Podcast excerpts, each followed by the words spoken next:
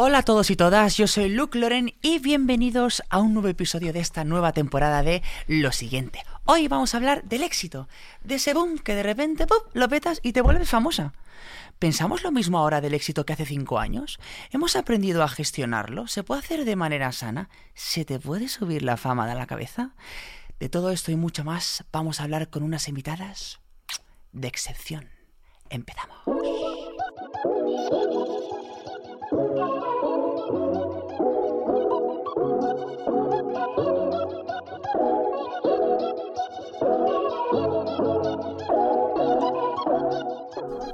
Bueno, y aquí a mi lado, como siempre, tengo a mi partner in crime, Alba Riera. ¿Qué Hola, tal ¿qué lo he tal? dicho esta vez? He mejorado mi inglés, Alba, ¿tú crees? Creo que sí. Partner in crime. Si no, ante la duda, oye, castellano, mi socia, ¿vale? Uy, socia. Uy, ¿cómo suena eso? Uy, no le ha gustado. Socia. Partner in crime, Partner volvemos in al crime. anterior. Venga. Y bueno, hoy también tenemos dos súper invitadas. Nos acompañan María Escarmiento y. Nuria Graham. ¿He dicho bien el apellido? Sí, sí, sí. ¿No sí. era Graham? Que Graham. lo hemos, Que lo hemos perfecto. probado. Ah, es Lo que llevo diciendo Graham, ¿vale, si chicos? no, Gra- la. Graham suena, pero con J, ¿eh? Bueno, en, en teoría debería ser Graham, ¿no? Vale. Bueno, María Escarmiento, una artista que tras su paso por Operación Triunfo sigue cosechando éxitos con su álbum Sintiéndolo Mucho. Y fue sin duda una de las concursantes que consiguió romper con el estereotipo de triunfito. ¿Cómo estás, María? ¿Qué tal? Muy bien, encantada de estar aquí. Gracias por invitarme. Nada, cariño, un placer tenerte. La verdad que ya me estoy mirando de la risa desde Yo empezar el programa, ya es que yo no sé, pero esto es de, de diversión. Claro, aquí has venido Vale. a charlar con nosotras. Genial.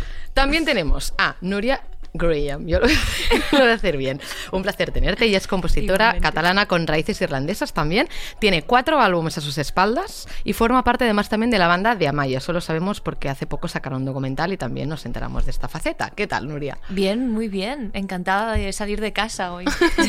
Exacto, Es- porque me con gusta tantas que esto sea una excusa para que les toque el aire. Ya era un planazo, pero es que ahora es doble planazo. Bueno, presentaciones hechas. Hoy tenemos a dos mujeres que van a hablar del éxito desde perspectivas diferentes. Por eso nos gusta tenerlas aquí, juntas con el micro. No me enrollo más y abrimos debate.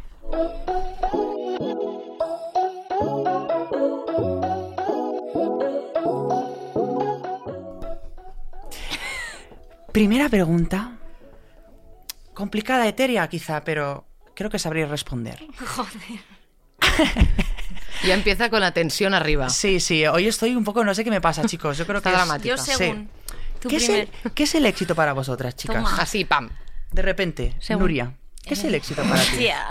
Te ha tocado, lo siento, amiga. Ah, A ver, sois mujeres de éxito, ¿no? Entonces, Cada una desde su... Bueno, éxito en la vida o éxito en algo en concreto. ah, ah, esa es la- Esas son esta es la respuesta que queremos. creo que ¿O esa, no? es, esa- esa esa es la reflexión que queremos hacer hoy en este podcast. ¿Qué es el éxito para ti?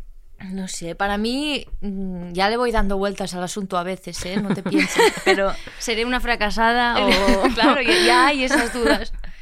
No sé, para mí el éxito es hacer lo que me gusta hacer y ser feliz haciéndolo, que esto yo creo que ya es bastante. ¿No? Ya está. O sea, una, una mezcla entre personal y laboral, ¿te refieres? Exacto. Vale. O sea, ser feliz haciendo lo que me gusta. Bueno, es algo que parece muy simple a simple vista, pero, No, pero en realidad no, no- lo es. Que va, que va. Uno se vuelve loco fácilmente. María. Me iba a tocar, ¿no? Seguro. Pero ella lo ha respondido muy bien, no lo sé. En realidad, si hablamos del éxito profesional, pues exactamente mm, comer de lo que te gusta, ¿no? En nuestro caso es suficientemente difícil como para que sea un éxito si lo consigues, yo creo. Porque no es un trabajo que te dé de comer tan fácilmente. Totalmente. Bueno, es que la industria musical es muy complicada, ¿no? Y más ahora en tiempos de pandemia, que estamos sufriendo una crisis Sí. importante. No es fácil eh, petarlo en la música. Hay tanta gente con tanto talento. Bueno, y muchos tipos de trabajo, ¿no? También por eso era interesante traer hoy a Ma- a María, que siempre está enfrente, ¿no? También, y también a Nuria, que aparte de su propio trabajo también acompaña a un artista. O sea, hay muchos trabajos dentro de la industria musical, que no solo la idea que tenemos de la persona que sale al final al escenario, canta y hace un hit.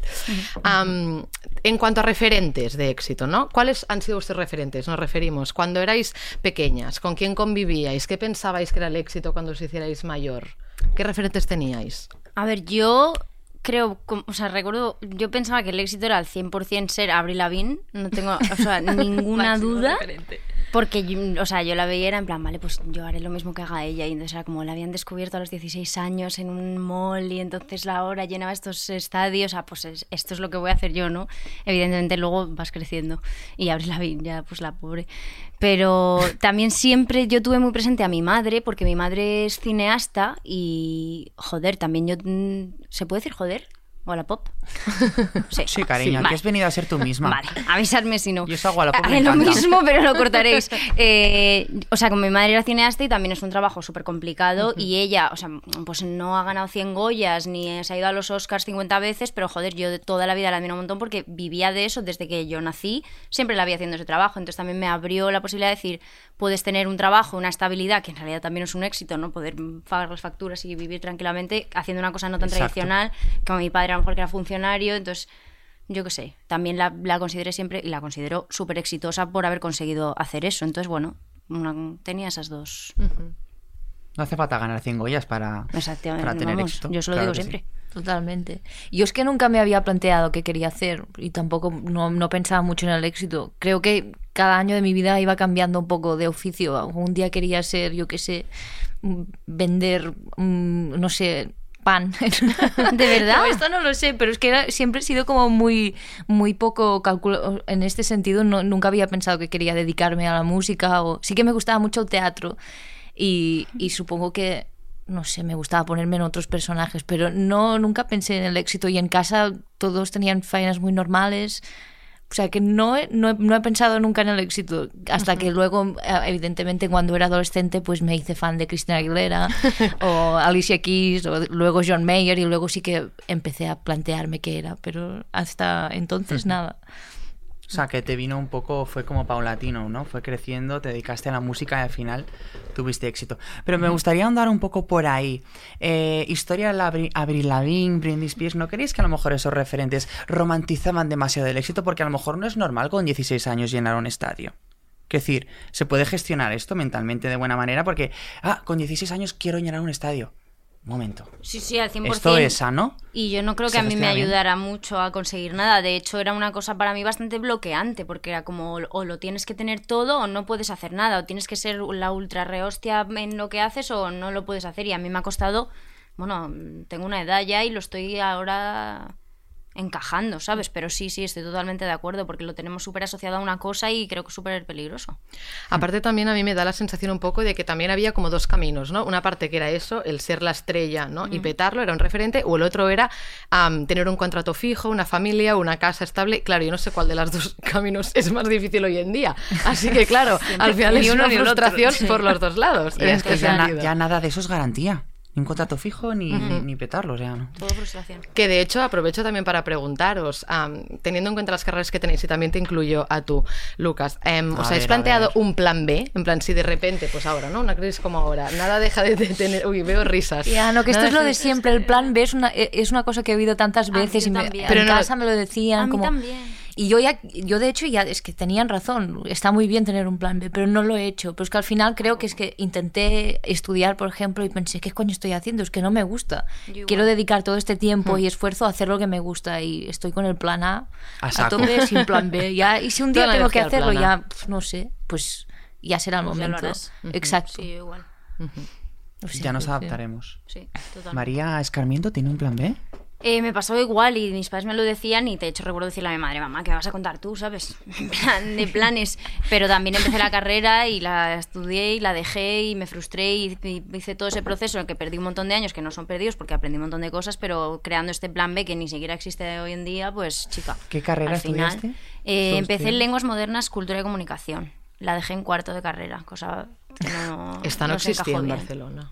No, puede ser que no. Yo fui la primera promoción. Ah, vale, vale, Era vale. terrorífico. O sea, no le salió muy bien, digamos. de- sí, sí, de- no. de la- A ver, yo por ejemplo, que- o sea, considero muy importante estudiar. Creo que la experiencia que te da la universidad mm, te da cultura, te, te enseña a trabajar en equipo, te enriqueces Amigos, de las personas. amigos, sí. Pero luego creo que el título, tener un título, creo que ya es un poco más secundario, ¿no? Sí, Porque al final la carrera te la haces tú a ti mismo. Me parece una experiencia cultural increíble ir a la universidad, pero al final si tú lo dejas en cuarto y te quedan dos asignaturas, realmente no tienes esa carrera. Eh, Ya. depende de lo que te quieras dedicar, a no ser que quieras Claro, hacer sí. algo muy específico, en plan relacionado con las ciencias y tal, o con el mundo del derecho, o los juristas, que es más un ABC, ¿no? En plan carrera máster. Pero esas carreras más creativas, al final, la acción está en la calle, ¿no? O sea, Sí, tienes que ir a por ello. Por ejemplo, o sea, si no hubiera empezado esa carrera, no me habría, no habría sacado mi beca, que me fui a Estados Unidos, y por esa beca luego acabé estudiando la carrera que estudié, que era la que quería estudiar. O sea, evidentemente, Una puerta abre otra puerta. claro, y te da mucho. Y mi padre me decía, no, yo quiero que tú vayas a la universidad por los pasillos, no por las clases. Y yo, pues me voy a los pasillos y no tengo que ir a las clases. Pero bueno, a mí siempre me encanta estudiar y, y- y ya está. Lo que pasa es que es lo que dice Nuria, en plan. El plan B al final es que no existe. Si estás haciendo una cosa, estás haciendo esa cosa. Y ya luego cuando esto no nos funcione, que vamos de puto culo de momento, pues igual nosotros, yo me estoy planteando comprar un bar ya, si ahorro dinero algún día. En plan, pues algo tendré que hacer, evidentemente. Pero bueno. Tortilla de patatas en el Caribe. Ahí lo dejo. Me habéis hecho reflexionar, ¿no? fíjate, porque respondiendo un poco a la pregunta de si yo tengo un plan B, es cierto que yo eh, pues empecé comunicación audiovisual, ¿no? Eh, yo era realizador y de repente pues fui influencer y youtuber y DJ. Em, Toma. A ver, queda un poco de egocéntrica, pero de Y verdad. no, sí. Pero bueno, sí, es verdad. No, es que me encanta, son esas cosas, chicos, ¿vale? Entonces dije, "Buah, es que si se me acaba lo de las redes sociales, seré realizador. Pero es que realmente yo ya estoy siendo realizador. Porque produzco mis propios contenidos y en realidad me estoy dando cuenta que mi plan B es el A. Claro. Mm. No existe Me gusta. A saco con el A, chicos. Que a ver, que siempre te lo imaginas, ¿no? Pues como María, pues un bar. Parecía lo más, por cierto. Sí, total. Em, y te pega mucho. Gracias. Em, Me lo tuvo como un cumplido. ¿Qué otras, vi- qué, ¿Qué otras vías han aparecido ahora para ganarse la vida, no? Quizá las redes sociales dan como... democratizan el éxito, es como más fácil conseguir éxito a través de las redes sociales. Bueno, yo en mi caso, por ejemplo, aparte de dedicarme a mi, a mi proyecto en sí, que es grabar mis discos y hacer mis conciertos, últimamente pues he hecho cosas para otra gente, que esto también ha sido como un, un descubrimiento, que es cuando empecé a tocar para Maya, incluso ahora he producido algún álbum de, de otra gente, ahora también estoy tocando la batería en otra banda, es como me, no es reinventarse, al final es como investigar también a ti mismo que puedes como dar y también para aprender cómo hacer otras cosas. Y, y estos días pues estoy haciendo esto, básicamente. No reinventarme, pero in- investigar en qué puedo dar, aparte de solo hacer canciones y ya está. O diversificarse, ¿no? Dentro de lo que es tu propio sector. Sí. Tocar todos los palos, claro. Más que Sí. nada para pasarlo bien, ¿eh? También. Es para también tener, tener más faena, pero yo qué sé, para descubrir otras cosas, está bien.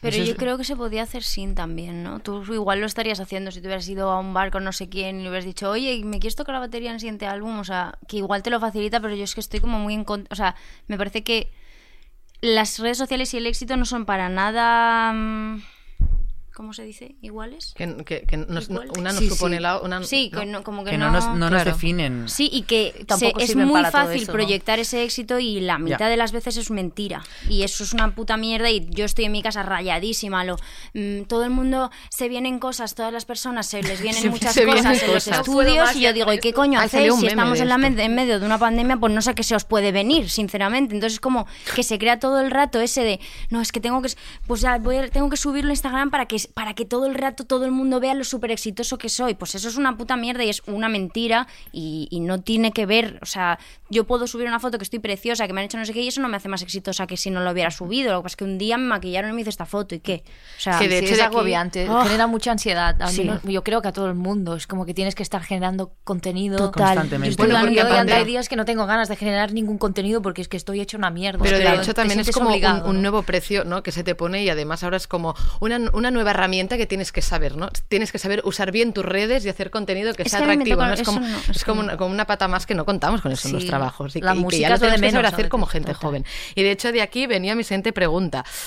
¿Son comparables los seguidores que tienes, por ejemplo, en el caso de la música, con las entradas que vendes o las visualizaciones? Es que claro, seguramente muchas veces no va a la par. Sí, no. sí, totalmente no. Bueno, claro, depende. Es que sí que a veces sí que se utiliza, por ejemplo, para vender entradas de, de algún concierto, pues sí que si tienes unos seguidores que son muy fieles y estás allí pues haciendo los típicos swipe up, sí que funciona. Y, y Sí, pero tiene- esa gente iba a comprar tu entrada. Claro, eso- meter en hacía y la iba a comprar. Sí, si sí. antes lo hacían. En la web o yo que sé, sea, antes, antes no había redes, entonces Pues ¿cómo se llenaban esos conciertos? Se llenaban igual. Claro. Sí, sí.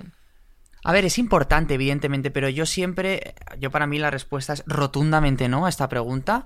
Em, nuestro número de seguidores no nos define. O sea, creo que estábamos eh, hablando, estábamos llegando a un punto muy interesante y es esa obsesión Sí. por creer que soy una persona de éxito por mi número de likes, porque lo estoy petando con esta foto, total. porque tal, y mucho menos en el mundo de la música. O sea, cuántos artistas que llenan estadios tienen eh, pues menos seguidores que cualquier otro influencer y evidentemente no generan esa conversión en entradas, ¿no? Totalmente. Sin ir más lejos, eh, yo cuando pinchaba, madre mía, por favor, que vuelva pronto, que he hecho mucho de menos eso, había mucha gente que me hacía stories, me etiquetaban y veía que no me seguían y pensaba, Claro. bueno, pero pues, pues ahí están, ¿no? Pues, pues ole. Mm. Entonces, mm, Me gusta que te lo repitas como un mantra, en plan, nuestros seguidores no nos Pero es que es definen. una paranoia, nuestros es que es- seguidores". es que es que como sí, influencer tengo es esa presión constante. Claro, y es claro. imposible y, y que los músicos también la Claro. vivan, me parece como ya incluso ya la repanocha. Pero y eso es súper Porque nunca raro. se nos había exigido. Es que es súper raro y además mm, para mí no tiene, o sea, por ejemplo, pues Rosalía ahora tiene un montón de millones, pero hace medio año no tenía tantos millones y, y estaba siendo indiscutiblemente la persona más exitosa a nivel internacional de salida de España y tal. Y, y yo lo pensaba y digo, claro, es que la peña está escuchando su música, pues a lo mejor les suda el coño lo que suba Lo a su Instagram. Pues, pues claro que sí, puede ser. O a lo mejor les fascina y le dan el follow, o a lo mejor la miran y la siguen. O sea, es como, vamos a relajarnos con este asunto, por favor, porque yo, por ejemplo, que tuve muchos seguidores, yo salí de OT y de repente tenía un montón de seguidores, estuve súper agradecida porque también eso me ha dado la oportunidad, no sé si de estar aquí hoy, que puede ser, ¿sabes? O sea, por Por supuesto, ejemplo, lo valoro muchísimo y, y- y me hace muchísima ilusión y sería, o sea, mentiría si dijera que no, pero coño, también me han bajado 100.000, por ejemplo, y tengo que tener todos los días esa presión de "O- otra vez me han bajado, ¿qué tengo que hacer para que no me bajen? Pues nada, es que si me bajan, me tienen que bajar, es que si me pongo a esforzarme cada vez que subo una foto me bajan otros mil, pues a tomar por culo, ¿sabes lo que digo? Haré lo que quiera. me quedo es que me pasa, a ti también te pasa. A mí también me pasa. es que claro yo subo una sí. foto y me bajan, digo, chica, Pero cariño, no si sé, es que pues bajar seguidores es la nueva moda. Bueno, Estás- desde luego. Yo desde luego quedo estoy yo el titular. es que no estoy Claro. muy dentro. Eh, bueno, o sea, de algún modo No estamos como en una, en una saturación del mercado, ¿no? Entonces, hay mucha competencia. Son tus Claro, compañeros, sí. pero también son tu competencia. Entonces, primero que cuesta mucho convertir en un follow. O sea, antes, en otra época en la que, de la que yo venía, que a ver, que tampoco hace tantos años, pero la época Dulceida, todo esto, era más fácil conseguir Yo lo seguidores. regalo.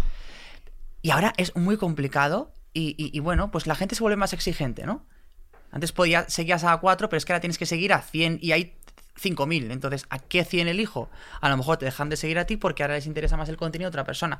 Pero antes has dicho una cosa súper importante y es, si es que al final lo que tú has hecho de la música es porque te estás pasando bien. Decías que yo me lo paso bien haciendo esto. Total. Mientras pase eso. Que tus seguidores te deberían dar igual. Y es más, probablemente cuando disfrutes haciéndolo, a lo mejor se te transforma en seguidores. Pero tampoco obsesionarnos en que tienen que estar ahí. Que ¿no? también te digo que yo creo que, o sea, vosotros habláis también de eso tu prisma, que es el tener muchos seguidores. Y también hay la presión inversa de cuando tienes pocos y realmente si sumas mm, muchos y cuelgas tu contenido todo el rato, esto realmente te genera más trabajo, que aquí ya Al es una, una, 100%. una- como una, Sí, sí. una presión extra. ¿sabes? Me gusta que tengamos como todas, todas las, per- las perspe- perspectivas. Están las socias para. Pero es súper angustioso y yo siempre que me agobio pienso en Amaya, que la quiero y la adoro y pienso, pues es que mírala y hace sus canciones y son preciosas y no sé si le subirán o le bajarán, pero no, Sigue no otro está... ritmo. Mm, Claro, pues ya está, pues lo hace como lo tiene que hacer y yo pienso, pues yo lo hago como yo, como a mí me sale y es que tampoco, Sí, es sí. que se me da, como ya me veis, se me da mal aparentar, entonces es que no voy a hacer las cosas si no me salen y creo que no me va a dar ni más ni menos ni, o sea, seguir haciendo lo que haga, pero sí que me, me molesta mucho, tío, esa presión. Sí, sí, es que es bastante molesta. Pero bueno, a ver, es innegable que evidentemente con un número de seguidores pues tienes ciertas cosas, como le decía Nuria, no el swipe up con las entradas, pero Pues sí. no le demos, no- que no sea ese el foco del éxito, ¿no? Total. ¿Es posible que una gran compañía se fije en ti generando contenido solo en redes sociales? Gran compañía, dices, eh, Pues Sony Music. Entertainment, que te haga un super contrato, millionaire, Sí. por el contenido que haces en redes sociales. Yo voto sí, no creo que sea un supercontrato lo que te hagan, pero al 100% estoy segura que hay peña que les fichan por sus fotos. O sea, estoy al 100% segura. Lo que pasa es que un a decir. supercontrato te dicen supercontrato y, Y es luego claro. Es un poco efímero. Me van a dar por ¿no? culo Claro, seguro, sí. Pero, sí, seguro, seguro. ¿Por culo en qué sentido, María? Bueno, en el sentido ¿Te de. van a apretar? En, el, en realidad en el malo, ¿no? Porque si te diera por culo al menos, pero no. En, perdón, Wallapop, ya me concentro. Eh, no, que seguramente eres una persona pequeña y te harán un contrato que no sea tan beneficioso. Estoy casi segura, no lo sé, porque no he estado nunca en Sony, pero. Pero incluso a nivel como pequeño, yo de hecho empecé cuando tenía 15 años, empecé a colgar vídeos en YouTube y fue por eso que me descubrió mi primera manager, pero en un nivel súper local, pero fue como empezó todo. Que en este caso no fue un boom brutal, pero sí que es verdad que las redes me ayudaron a que la gente de mi pueblo me conociera, se pasaran al vídeo y vinieran a mi primer concierto. Claro. Y al final sí que ayudan las redes en este no, sentido. sí. Total. Sí, sí. Sí, sí. Entonces, veo que vosotras preferís más. Sois un poco más underground, no más el local. O sea, valoráis más que una manager autónoma venga a defenderos porque creen vuestro producto, más que querer conseguir un contrato en Sony, por ejemplo. A ver, yo es que he tenido una situación extremadamente particular. O sea, yo si antes de lo que, de que pasara todo lo de OT, en mi época de Abril Lavigne, si hubiera venido Sony porque yo hubiera subido una cover, me habría cagado encima, por supuesto, y, Y me habría hubieses hecho a encantado. tope, te hubiesen dicho, oye, vas a ser la Avril todo, Lavigne me habría española. puesto todo, vamos, o sea, iría con todo. Pero claro, es que mi situación fue súper mm, rara porque yo entré en OT y yo salí con el contrato de esa multinacional y no... De repente lo tenía... otra opción, casi, claro, claro. entonces, pues sí, es, es más raro. Pero sí, sí, sí. Que imagino también que, que ahora que no hay los directos, pues también es como esa doble, ¿no? Esa, eh, esa doble historia de, ah, encima ya sí que todo eh, dado como a, a las plataformas digitales. Supongo que también echáis de menos este, este, este factor. Mm, Sobre todo Nuria, que es una Claro, que estás ahí. sí. banda a tope. Sí, lo echo mucho de menos, pero es que además me, me acuerdo que el año pasado cuando empezó todo de hacer conciertos en streaming, estaba Claro. hasta los santos cojones, porque es que no es sustituible, no es lo mismo, es otra cosa, me está bien, Total. Sí. pero no es como sustituimos esto por lo otro. Es que para mí la experiencia, de hecho me dedico a la música no solo porque me gusta la música, sino porque me encanta la vida que he llevado hasta ahora, que es de hacer conciertos, Total, conocer a girar. gente, ir a sitios y no te voy a engañar, también pues yo qué sé, si va haces un concierto, puedes hacer unas birras, cualquier de- toda la parte social es la que hace que, que todo esté vivo y sin esto yo me bueno, pues es aburrido. Pierdo un poco el sentido porque sí, me encanta crear, pero necesito inputs. Si no me Total. pasa nada, ¿qué coño voy a contar? Y que no todo el mundo Total. tampoco tiene una voz o un show para caber en, en un estilo Sí, yo, streaming. por o sea, ejemplo, es Claro, es- claro. Hay ¿no? música que está hecha para vas a ir a un concierto de punk allí sentado Claro. en, una, No, es que en no. una silla. Es que no. O Es no que- vas a un sitio de tecno en una silla. Claro, no, no. No, señora, no es así. Es mejor quedarse en casa para eso. el streaming es un poco más, pues, no sé, una cover, ¿no? Tranquilito. Porque el otro día no sé con quién estaba discutiendo de esto y me dijeron, no, pero está muy bien porque ahora se puede escuchar mucho mejor la música. Vas a un concierto y la escuchas mejor. Y digo, depende del concepto que ¿Cómo? tengas Claro. para escuchar, porque hay música que la escuchas mejor bailando. Y ya le dirás Claro. a un tío que hace afrobeat que se escucha mejor la canción allí sentado. Se tiene que bailar para sentirla, ¿no? Total. Es como un concepto muy etnocentrista, ¿no? Como ir sentado en un concierto. Total. Es para ir a ver, no sé, una ópera, pero no para ir a ver otra cosa, ¿sabes? Totalmente de acuerdo. Sí, sí. Em, entonces, ¿se puede vivir solo de lo que se genera en plataformas digitales? ¿O realmente se necesitan los directos? Hombre, poder, o sea, ¿qué te refieres? O sea, en plan, si te O sea, da para llegar no- a ahora fin que de no hay mes, conciertos, ¿de qué viven los artistas musicales? pues de Si, si tienen... O sea, ¿los royalties dan pasta? Voy a hacerlo así directamente. Los míos, desde luego que no. Los tuyos no sé, pero. No se puede Pregúntale a Bad de Bunny, los- o sea, él sí puede vivir claro, tranquilo. Imagínate, no. tampoco no debe ser como muchísimo comparado.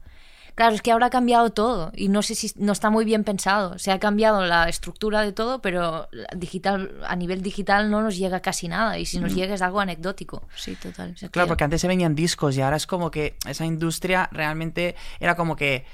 eh, a ver, que yo no soy músico al 100%, soy DJ, pero vosotras me podréis corregir, ¿no? Eh, producías música y hacías música primero porque te gusta y luego para poder llenar una sala de concierto, que es ahí donde estaba el dinero. Pero claro, ¿ahora qué pasa? En plan... Claro. No sé, es como un problema que ya viene de, viene de antes, ¿no? Que todo estaba como pensado en que solo ganes dinero haciendo directos, pero esto antes tampoco era así. Era como, me tomo un año para grabar un disco que me lo paga la discográfica, Ya. ¿sabes? Los años 70 y era todo diferente. Pero ahora solo vivimos de los directos. Y era como, no puedes hacer un parón de un año porque es que me muero, no puedo pagarme el alquiler, tengo que tocar. Y está un poco pensado así. Y este es el problema de, de estar un año sin tocar. Claro. estar un año pagado. Que casi te. Bueno, es que esta pregunta en realidad eh, es un poco para todas. Em, ¿Carrera lenta o boom, entonces, en definitiva? ¿Preferís una carrera lenta y que sea fraguando O un momento de subida am, y ya quedarte ahí, aunque es realmente difícil también mantenerte arriba? ¿Cómo lo veis? Hombre, todo el mundo preferirá lento, ¿no? Yo creo, porque un Bueno. boom- Es que un boom, yo creo que mentalmente debe de ser difícil de gestionar. Pero porque yo soy una persona en este sentido poco, poco ambiciosa. No me gustaría hacer un pedazo de boom porque mentalmente no lo aguantaría. Me gusta mucho la idea de poderme dedicar a lo que me gusta haciendo discos y Todos viviendo. los O días, sea, sí. si me puedo pagar las cosas y vivir así. Esto es más de puta madre, yo creo que no hacer un pedazo de boom y luego, joder, qué presión. Si yo, Sí, ya, total. si yo ya misma me pongo presión, imagínate si eres, yo qué sé, ¿sabes? Que de, y de hecho, María, en tu caso, cuando saliste de OT, esta, es el primer momento, que es, que es un boom enorme, ¿cómo lo gestionaste? ¿Cómo lo gestionaste? Mm, pues ahora lo pienso, o sea, bien, Ni tan mal. no. Siento que ahora, cua- o sea, cuando lo pienso en lo que pasó, perdón, me pongo a hablar aquí mejor, eh, como que lo echo de menos porque estábamos tan agobiados en ese momento, es que no os podéis hacer una idea, es que era muy agobiante y entonces ahora lo pienso y digo, joder, me hubiera gustado disfrutarlo más. Eh, En el pero momento claro, era dentro de la academia, perdona, no, al salir, justo al salir. Justo al salir, ¿no? Claro, o sea, eso yo- sí que es, eso es un boom. Claro. eso es la definición de un boom. O sea, yo entro en un sitio, no soy nadie, salgo de ese sitio y me conoce mucha gente. Entonces, Sí, eso sí. es un boom literal. Y es un boom porque es que se acaba, además. Entonces, yo creo que yo tenía tan presente todo el rato que era como momentáneo y era como una ilusión que mm, ya me estaba como despidiendo todo el rato, ¿no? Todo el rato era como, bueno, pero a ver cuándo saque lo mío, ¿sabes? Como que ya entré así, como demasiado racional, yo creo, y tampoco me flipé en ese momento de... Como "Ah, para protegerte hostia", ¿sabes? un De, ah, que me invite, tal. Claro. Como que no tuve ese momento loco, que ahora lo habría tenido más, yo creo. Pero, pero mentalmente, yo es que, bueno, yo estaba ya bastante, quiero decir, si hubiera tenido 18 años, no sé cómo lo habría gestionado, la verdad. Sobre todo, más que por el boom, por el after boom, que eso es mucho peor, claro. Claro. Es Que hay, hay una cara B, ¿no? De todo este boom, que desde fuera se claro. ve como súper guay, súper cool. Pero luego gestionar una cosa así mentalmente, yo no sé. Bueno, gestionar el éxito mentalmente, ¿no? Tiene que En plan tan heavy. Pero es que yo, esto es que lo hablo muchas veces, porque ¿cómo gestionas eso? De repente tener tantos seguidores o eh, el éxito que habéis tenido, no, no, ¿cómo gestionas cuando no los tienes, cuando no te hace ni puto caso a nadie? O sea, es, evidentemente es mucho más difícil de gestionar, cuando todo el mundo te hace la ola, estás súper Claro, contenta. Cuando estás acostumbrada a tener todos los ojos mirándote. Claro, hombre, esto se va y a- te yo me la agobiaba porque pensaba esto, pues se va a acabar, pues ahora qué hacemos, pues tal, pero eh, o sea, yo creo que lo difícil, además nosotros en nuestro caso es súper complicado porque todo es como un fracaso de repente, ¿sabes? Como mira este, o sea, los comentarios de Twitter de venga, vuélvete a no sé dónde, pero si quién eres, si no eres, na-". es como ya sé que, o sea, sé que no soy nadie, que no era nadie antes, el que me has hecho alguien ha sido tú y ahora eres tú el que me está diciendo que no soy nadie, entonces es como un círculo es que es curioso chunguísimo de fenómeno. Sí, sí, es Es un círculo chungo, sí, sí. Claro, y aparte entramos mucha peña ahí, luego pues lógicamente triunfan las tres personas que tienen que triunfar, o sea, que es lógicamente Que el mercado es hay así al final, muchos, claro, hay muchos que Claro. vamos a tener que lidiar con con caer, ¿no? Es interesante esto, todo lo que sube baja, ¿no? Es lo que siempre se ha dicho de la fama, en plan, y cuando baja, ¿a qué le das valor cuando baja? ¿Qué valoras? Pues cuando eras más famosa. Nadie quiere Digo, una foto. y te prometo que es lo que yo estaba pensando, porque yo también he experimentado subidas y bajadas, ¿eh? He experimentado subidas y bajadas y piensas, ¿y de qué me quejaba antes? Tal, pero claro, luego también cuando te des- desprendes de ese deseo y casi esa obsesión por tener los seguidores y te relajas un poquito más y haces lo que a ti te gusta, piensas, el que me tenga que seguir, que me siga. Y a mí también me enseñaron una cosa, una vez me dijeron un consejo muy sabio y es, el seguidor que te ha dejado de seguir es que no, Que te, tenía que seguir. Sí, total. Porque realmente no te quiere. Esto me Sí, parece como las relaciones, en plan, si se ha acabado es que se Es tenía que acabar, es verdad. Generáis Bueno, la, misma, la misma relación. Lo que dice ella es realmente complicado, o sea, es el post-boom. Sí, totalmente. Y yo, por ejemplo, eh, pues el otro día me pidieron una foto y me hizo muchísima ilusión porque te juro que hacía muchos meses que no me pedían uno y la chavala se quedó como todo cortada en plan, ¿me puedo hacer una foto contigo? Bueno, no te quiero molestar. Y yo, molestarme, te doy mi número de teléfono, venga, vamos a charlar. ¿sabes? Como que de repente dije, hostia, qué divertido, vamos a hacernos una foto. Que claro, antes me pedían muchas, entonces en el momento es que era imposible que lo disfrutara porque había mucha gente, ¿no? Entonces era como, pues ahora que no tengo ese estrés, digo, ah, pues sería muy guay lógicamente yo no cambiaría el camino que he seguido y no cambiaría donde estoy ahora por quedarme ahí, ¿no? A expensas a lo mejor de otras cosas que antes eran más chungas que ahora no lo son tanto. Aunque yo lo pienso mucho, digo yo, si ahora la cago, da más igual, pero no tanto, porque luego se acuerdan de ti. O sea, si yo ahora digo una burrada, que no la voy a decir, yo pringaría igual o casi igual que pringué en su día. Entonces es como, coño, pues tío, entonces Claro, ¿qué hago? es que a mí me sorprende cuando decís que lo que echáis de menos cuando no tenéis éxito es el éxito y no, y, y no sea también como el, el no tener que tener siempre un discurso preparado em, que esté perfectamente acorde con todo lo que se opina, las opiniones o las corrientes em, que, que se llevan en el momento, tener un discurso clave, el anonimato incluso, ¿no? O sea, yo que Claro, no lo soy lo de famosa, creo que echaría de menos esto. a Yo eso tampoco me lo he quitado. Ya. Porque yo tampoco puedo hablar tan libremente como quisiera porque me tengo eso. O sea, entonces, si me hubiera quitado eso, me encantaría. Y de hecho, me lo estoy intentando quitar. Y mucha mañana me dice, María, si ya da igual, ¿sabes? Di lo que quieras. Y yo estoy trabajándomelo. Pero joder, es muy difícil que la gente se te eche encima, ¿sabes? Y no mola nada. Entonces, eh, yo todavía tengo eso. El anonimato, o sea, bueno, no sé. A mí, sí, o sea, está bien. Lógicamente es más agradable. Pero bueno, lo otro tampoco me molestaba. O sea, No te gusta el anonimato. no, es que. A mí, por ejemplo, a mí me gusta, en plan, que me pasa lo mismo que a ti, me siento muy identificado. Mm. A mí me gusta que alguien me pida una foto por la calle. Me parece como un reconocimiento y siempre la doy y muchas veces con quien congenias hablas. Sí, total. Es guay. Es guay, pero claro, si, lo- si, eh, o sea, si es agobiante no puedes que es- ver que sea Claro, guay y la cuando ves que es guay igual ya no es agobiante porque Bueno, ya no o, te la cuan- piden o cuando solo encuentras el reconocimiento en esto, o sea, cuando ya estás muy acostumbrado a que te pidan fotos, entonces ya, no, ya te olvidas de, de Claro, todo el Claro, resto. y eso- necesitas como si fuera una droga. esto Eso es- no, claro. señoras. Que de hecho y- os quería preguntar también, en este, en vuestro caso, en el, en el momento del éxito, en tu caso también, Nuria, en estos momentos de estar todo el día pues de conciertos o trabajando o aquí o allá, o en la cabeza en mil proyectos que te parecen interesantes. ¿Qué es lo que os mantiene los pies en la tierra? O sea, ¿qué, qué es lo que os hace estar conectados con la realidad? Siempre tenemos, ¿no? Algo que nos, que nos pone el foco en nosotros. Mm, En mi caso creo que son mis amigos, mi familia, porque no he cambiado, he conocido mucha gente, pero al fin y al cabo estoy siempre bastante con mis, mis amigos, voy mucho a mi pueblo. Creo que esto me ha, me ha ayudado Volver mucho a, tu- a tus raíces. al Sí, final. sí, sí, soy muy de estar por casa y esto creo que me va muy bien también. O sea que mi, sí, amigos, familia, todo eso. Sí, yo iba a decir lo mismo, que tampoco he cambiado, mis amigas son mis amigas de toda la vida y siguen siendo y quedo con ellas y, y además no hacen nada parecido y también. Sí, Está esto va como bien. Gente que no se dedica a lo mismo, ¿no? Así desconectar Total. y Sí. darte cuenta que pasan otras cosas y que la gente tiene otros problemas. Mucho y más que importantes eres una además, claro, sí, Claro. sí, sí. Yo tengo unas amigas encima que son todas como súper brillantes, una curra en plan en la ONU, la otra en pisos con menas y entonces yo charlo y es como, vale, lo mío era no gilipollas, ¿de acuerdo? Me ha venido muy bien esta charla, sigamos hablando de, yo qué sé. Bueno, Es pues te diré en tu favor, María, que eh, conservar las amigas es siempre es un símbolo, tanto de Nuria como de María, de que no se os ha subido la fama a la cabeza, porque Qué fama. a veces pasa. bueno, cariño, habéis tenido vuestro boom, ¿vale? Pues estáis aquí Sí, es broma, también. es broma. Y, y conservar eso, yo creo que dice de vosotras, que a veces no nos damos cuenta de estos detalles y necesitamos alguien que venga de fuera a decirlo, ¿no? Pero, pero creo que sí que dice mucho de vosotras. En plan, que las- vuestras amigas siempre sigan ahí a vuestro lado. Eso es que no habéis cambiado, ¿no? Porque claro, gestionar el éxito de manera sana, es que no hay una fórmula. Yo es, que, es que yo creo que a mí me ayudó mucho la edad, es que yo realmente... ¿Qué años tienes, María? 29. Vale, vale. Tú eres un poco de mi- del 91, Claro, ¿no? sí. Y yo del 90. Claro. del 91. Tú también, Mira. neta. Y yo Tú del eres la más joven. 96, sí. ¡Oh! Todos los jóvenes como, ¡ah! Nuria es la P, que es la nueva Toda la vida por generación. delante. Anda, ¿qué estás diciendo?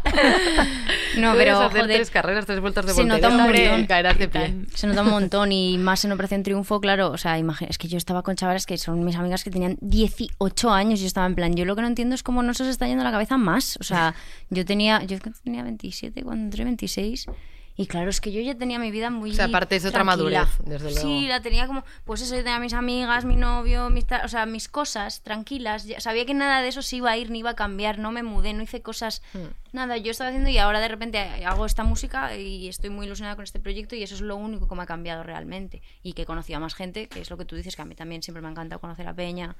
Pues eso, gen- súper genial, pero lo demás se me ha seguido siempre bastante igual. Qué guay. Em, ya estamos llegando casi al final del debate, ¿vale? El debate. Siempre me pasa esto, mismo. esto queda. Que querrías muchos Siempre más se me acaban minutos. las entrevistas rapidísimo, que como me gusta mi paliquear, ¿eh? Es que os Esto gusta es bueno, paliquear, esto pero es bueno, que eso- os pase eso rápido es bueno. Ha sido un buen símbolo, ¿no? Pero esto es como preguntar la fórmula la fórmula de la Coca-Cola. Quizá no la queréis decir, no la queréis compartir o no la sabéis. Pero ¿cuál es la receta del éxito para Para vosotras? llevarlo bien, yo diría, ¿no? Porque después de la conversación que hemos tenido, en Sí. realidad, receta del éxito. De- de- dar tips también de para poder gestionar de manera sana cualquier tipo de éxito. A lo mejor no tiene por qué ser creativo, ¿no? Claro, es que hacer hincapié también esto, los éxitos personales, es que nos olvidamos, nos olvidamos Mm. y tenemos que tener más compasión con nosotros mismos. Ya. Exacto. Sí, ser bueno con uno mismo está bien, que a veces se nos olvida. Uy, muy, muy Sí. rápido además. ¿eh? Sí. A lo mejor nos nubla, ¿no? La, Sí, sí, esto y nos olvidamos de eso. No sé, yo creo que es hacer, ir a tu bola un poco, ¿no? Creo que esto es un... Es que yo no soy, no me gusta dar consejos nunca, pero porque cada uno es como es, al final cada Uf, persona yo es un mundo. muchísimo. Bueno, el que a ti te funciona es ir a tu bola. Sí, yo creo que sí, al menos a mí es lo que me ayuda, como ir a mi bola y siempre es lo que me ha como ayudado también a, a hacer música en este caso, como, no sé, encontrar lo que te gusta y ir por ahí. Sí, y, y mantenerte ahí, ¿no? Yo creo que eso también, o sea, no, no dejarte influenciar, que al final es muy difícil, ¿no? Pero, pues eso, no mirar Instagram y decir, como están haciendo esto, yo tengo que hacer lo otro, o, tío, Compararte. es que Sí. compararte, y decir, o es que mi música, pues a lo mejor es que, tío, si me han dicho, es que igual debería ser un poco más comercial y me dan ganas de, ¿sabes? En plan, haz la música que te salga, ¿te acuerdas? De que la haces porque te sale, no por ninguna otra cosa, en plan, como que no, no abrumarte con eso, que es una situación súper complicada, claro. Siempre ha sido el dilema del artista, ¿no? En plan, lo que la gente quiere escuchar o lo que yo quiero que escuche la gente y al Sí. final os lanzáis por lo que vosotras Sí. queréis que Sí, no. porque es que además no los, es lo que yo siempre intento transmitir, en plan, es que no sabes lo que va a funcionar y yo puedo sentarme y decir, voy a hacer un hit porque quiero que suenen los 40 principales y es que no me va a salir, es que no va a sonar. Sí, o sea, es que no hay funciona mucha así, gente ¿no? intentando hacer cuando está eso y no sale. Es cuando que está no, impostado no es genuino. no entonces- funciona. Bueno, y también hay una cosa en la comparación, en la absurdez de compararse, es que también hay, hay un factor que no controlamos, que es la suerte y la, la casuística y las oportunidades que a veces no siempre, no siempre te llegan. O sea, que a veces nos comparamos como desde una perspectiva mala, mal enfocada. Sí. O sea, no puedes compararte como si fueras aquí la copia de otra persona y hacer lo Sí, mismo. Es que el no. camino es distinto. Esa persona igual ha estado en un lugar donde tú no, por Sí. lo que sea, y a partir de una base muy distinta. Es que es lo más, ma- yo creo que es lo más mágico de dedicarse a esto, que es un mundo de locos, pero al final lo divertido es que no se puede calcular. Tiene todo lo malo y lo, y lo bueno, que es que es un- está lleno de sorpresas y puedes ca- calcularlo, pero no te va a salir como tú querías. O sea, que es lo divertido, que es como un juego, un poco. Qué bonito, me gusta. Me gusta, me gusta esta conclusión para cerrar todo, toda esta terapia que hemos hecho aquí para Ya estoy artistas. cansadísima. Ay, agotada mira, mentalmente. Pues mira, guapa, espérate porque todavía quedan un Vale, par de perdón. secciones, ¿vale? Así que vamos a pasar a nuestro Pero quiz ahora más rápido. livianas, ¿no? Quizás, bromeamos. Bueno, bueno. Vamos a nuestra siguiente sección.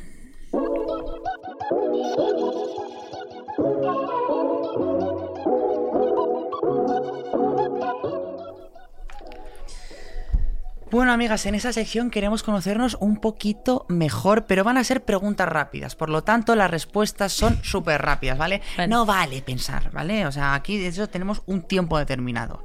¿Estáis preparadas? Sí. Empieza en 3, 2, 1. ¿Cuál es el disco que os cambió la vida? María. Let Go de Avril Lavigne. Ya lo he dicho. ¿Estaba claro? Estaba claro. Um, debut of York. Mira, Oh, joder, mucho más culta que yo, tía. Pero Vale. el tuyo mm. también me lo cambió mucho. Vale, vale, vale. Oye, que las dos son válidas, que a mí me encantan Claro, las claro dos. que sí, Björk y claro Avril que Lavigne, sí. claro que sí. Dúo Vale. ya, por favor, featuring. Vale. Pues cuidado, eh, cuidado. Pues, se- sería. Cuidado. Ah, ¿Os buscáis en Twitter o en Google? ¿A menudo? No, jamás, nunca lo haré ni lo he hecho.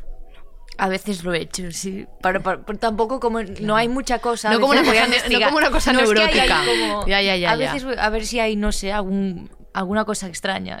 Pero no, no, todo está bastante normal. O sea, yo te diré más cuando busco en YouTube, porque a veces para buscar mis vídeos, busco, le doy a buscar y tapo lo que va a salir después del primer vídeo, porque una vez vi el peor single de OT 2017, 2018, de todos los singles, de no sé qué, y era una foto del mío, y ya tú sabes el bajón que me dio ese día, entonces digo, no me voy a pasar por aquí más. Sí, Entonces ya tienes la trampa y tapas. Claro, claro, no, o sea, me da pavor meterme en YouTube y si me meto algo así, y jamás nunca haré los comentarios de YouTube, ni lo haré, y de Twitter tampoco. Pues mira, esto es una forma sana. Yo Creo no, no, no que sé, acabas sana o que vivo en el clavo, en el tip que necesita saber la gente. ¿Tú crees? No sé. Protegerte, a veces se vive más feliz en la ignorancia. No me refiero a la Yo sí. ignorancia de Ojos que no ignorancia de ven, corazón cultura. que no siente. Total. 100%. Yo al A mí- 100%, pero también creo, o sea, por ejemplo, Pablo, mi novio, es que, que se busca to- totalmente y se descojona a él y lo veo, "Ay, mira esto que me ha puesto tal, y le conteste, digo, o sea, yo quiero ser, tu- o sea, yo quiero llegar a ese punto. O sea, si sabes claro, llevarlo así, bien, Claro, pero pero, yo como si no, no. como me arruina la vida, pues no lo miro, claro. Claro que sí, cariños. Oye, qué divertidas sois, de verdad, me lo estoy pasando genial. Pero es que tenemos que pasar ya a la siguiente Que te has sección. dejado una pregunta súper importante. Ay, por favor. Menos mal que tengo aquí a mi partner in crime, Alba Rivera, ¿vale? Tu socia. Ah, Mi bueno, y es, es, es mi, es ay, mi canción favorita, va a decir. Es mi pregunta favorita y además voy a añadir otra así pequeñita, rápida, ¿vale? Si os concediéramos el deseo de trabajar, colaborar con alguien, ¿quién sería? ¿No vale decir Abril Lavín, María? No lo iba a decir nada para nada. O sea, no querría trabajar con ella ahora. Eh, ay, no lo sé, Benito o Dazoui. Mola. Yo también la soy. Toma. Pues, Desde aquí llamamiento a ya la está. Zoe. Es- Tienes es que no, muchos hombre, imagínate hacer un tema con la Zoe. No Hacer un featuring con al- eh, alguien que no sea como tan... No sé, porque si digo a alguien que se parece mucho a lo que hago ahora, no, no- me gustaría hacer Algo algo, que que, me ponga a prueba, como Claro. algo Claro, diferente. qué guay. Oye, llamamiento a la Zoe, por favor. Aquí tienes la- las Spice Girls de ahora. Sería guapísimo. ¿Vale? Eh, y esta, perdón, eh, que no sé si me estoy pasando, pero es que me gusta.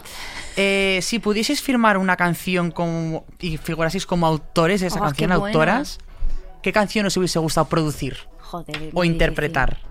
Muy dificilísimo. Hombre, si te pones en plan clásicos, claro, pues te vas a tener que marcar un Eleanor Rigby, ¿no? Pero. Pero. Un nada de la Zoe también la habría firmado yo, ¿sabes?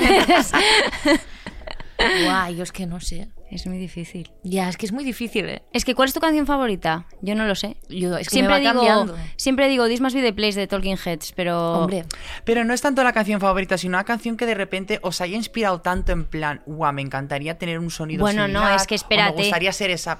No, es que tendría que ser claramente bling bling, Mm. alocao. O sea, imagínate haber escrito eso. O sea, imagínate abrir el micrófono y decir bien. tú, backyard.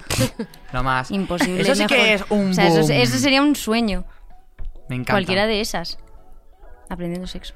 Yo me quedado en blanco. No Se ha sé. quedado en blanco, Nuria, no pasa nada. Pero porque- esto pasa mucho. A mí cuando me preguntan, A mí también. eh, bueno, yo no soy cantanta, pero cuando me, pre- pero cuando me preguntan, dime tu peli favorita o tu canción favorita, de repente es como si yo, Yo no había visto una A mí peli en mi también me vida, pasa. ni una canción en mi vida, ni una serie. Más, Te lo juro que sé muchas. A mí también me pero ahora pasa. no te ¿Y puedo decir yo que eso? no lo sé. No sé, nos Bueno, bloqueamos. podríamos No ir por sé. la vida con esto preparado. Pero Yo no siempre lo hago. pienso y tampoco como, lo hago. Si me preguntan esto, me voy a marcar esto que voy a quedar de puta madre. Sí. pero Es como no. lo Pues mira, ahora ya lo sabéis para que en la siguiente entrevista quedéis como dos queens, que ya lo sois, pero muchísimo más cariño.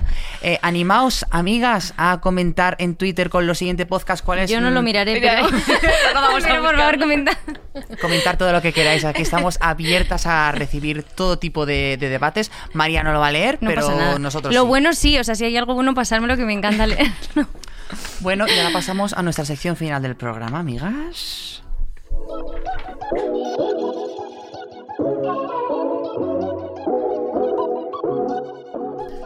Pues, como decía Lucas, entramos en la sección final del programa que va dedicada a María. No. Sí, va dedicada a María y además a los objetos eh, que te han cambiado la vida o que han formado parte de tu éxito, de tu carrera. ¿Esto por qué lo hacemos?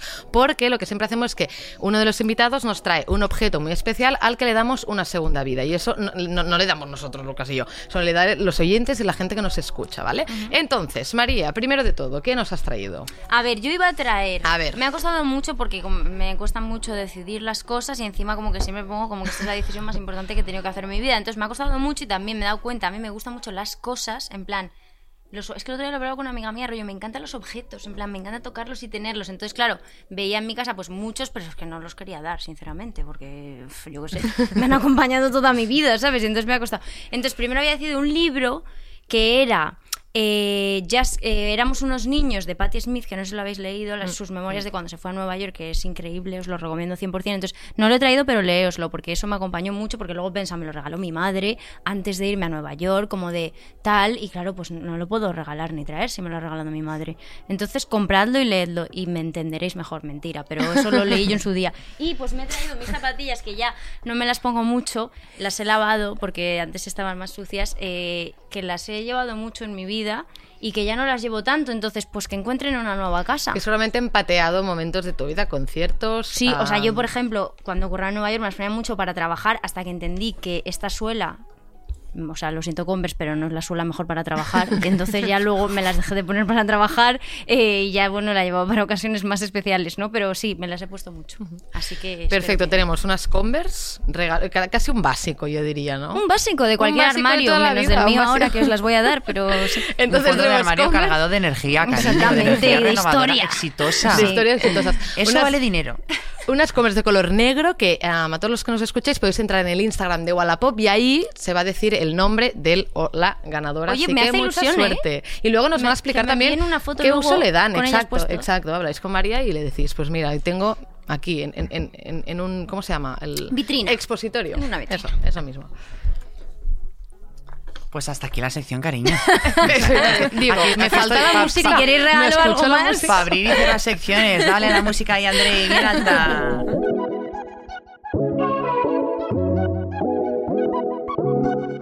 Responsabilidad, ¿eh? En plan. Sí, sí, me ha lanzado la pelota aquí, la. Bueno, amigas, que hemos llegado al final del programa, que de verdad que gracias por estar aquí, Nuria y María. Gracias a por darnos vuestra visión del éxito. Creo que ha sido súper enriquecedor. Eh, por eso animo a la gente a que nos dé también su opinión con el hashtag lo siguiente podcast en Twitter y en la red social que queráis, cariños. Nada, gracias por estar aquí, gracias a todo el mundo y nos veremos en el siguiente capítulo en el que nos vamos a replantear el futuro y a cuestionarnos qué es lo siguiente. Hostias. Adiós. Menos mal Adiós, muchas gracias.